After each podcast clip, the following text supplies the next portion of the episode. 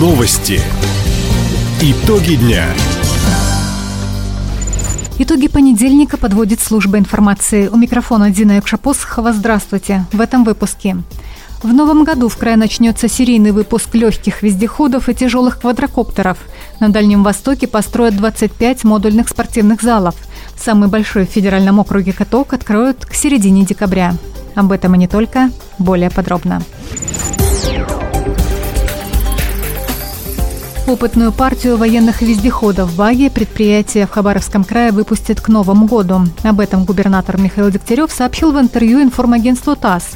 Зимой машины протестируют на полигонах, после этого начнется серийное производство.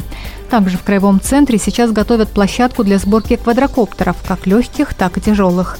В этом проекте участвуют иностранные партнеры, уточнил Михаил Дегтярев. Инвестор планирует развернуть массовый выпуск беспилотников ближе к весне. Напомним, сегодня по запросу Восточного военного округа предприятия региона шьют спальные мешки, палатки и термобелье. Дальневосточные регионы в этом году дополнительно получат почти 15 миллиардов рублей на социальную инфраструктуру. Такое решение приняла правительственная комиссия по развитию федерального округа.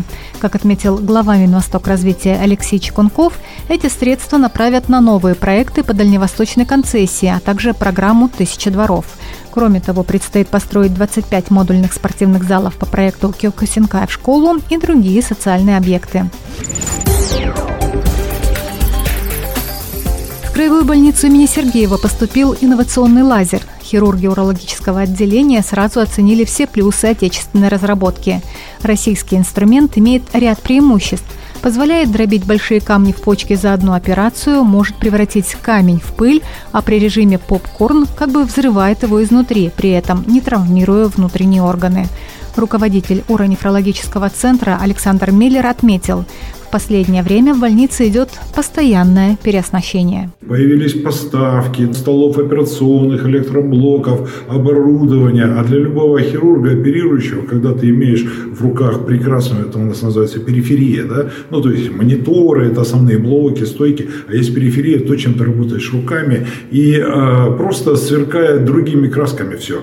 Э, потому что, ну, еще год назад мы просто донашивали там десятилетней давности оборудования, в региональном Минздраве подчеркнули, новое оснащение сейчас поставляют во все медучреждения края. За два года программы развития первичного звена здравоохранения в больницы поступило более 700 единиц необходимого оборудования. В федеральном конкурсе «Кадры для цифровой промышленности» готовы участвовать школьники, студенты и сотрудники предприятий Хабаровского края. Регистрация на Кибердром 2023 уже началась. Состязания включают в себя не только создание законченных проектно-конструктивных решений, но и умение управлять дронами. Заявки на участие в конкурсе уже подали несколько крупных заводов и строительных компаний региона. Среди них «Ургал-Уголь».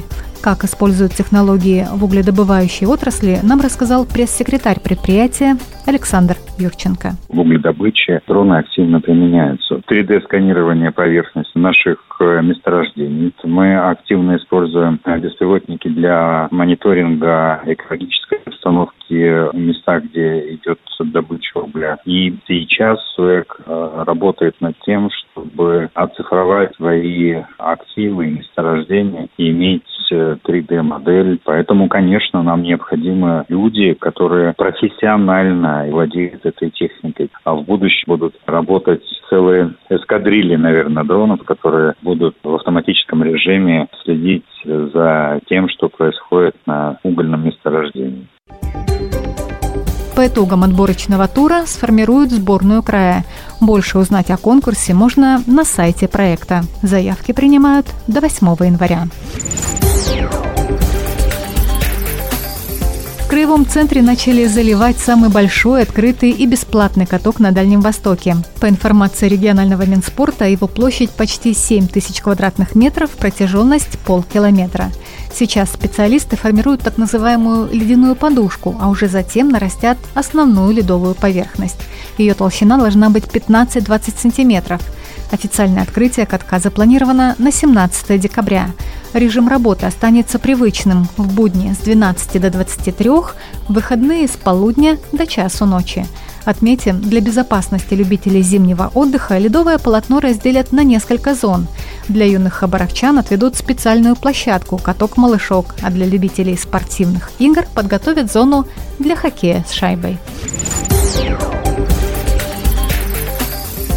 СКА-нефтяник не смог одолеть архангельский водник на домашнем льду. Встреча закончилась в ничью 4-4. Большинство голов гости забили с угловых, отметил главный тренер СКА-нефтяника Михаил Пашкин. Первые 30 минут мы плохо вошли в игру. Много у нас не получалось. То, что мы запланировали. Страдала, конечно, наша реализация. Это первое. Второе, конечно, самое важное – это качество нашей игры. Э, очень много брака было. Много мячей отдали сопернику, за счет чего соперник э, создавал угловые. Это уже у нас второй матч. Мы создаем очень много моментов, но не забиваем. И рано или поздно, если мы будем продолжать, так нас накажут соперник. У хабаровчан есть два дня, чтобы провести работу над ошибками. Послезавтра, 7 декабря, «Сканефтяник» сыграет на льду арены Ерофей с командой «Мурман» из Мурманска. Таковы итоги понедельника. У микрофона была Дина Якша-Посохова. Всего доброго и до встречи в эфире. Радио «Восток России». Телефон службы новостей 420282.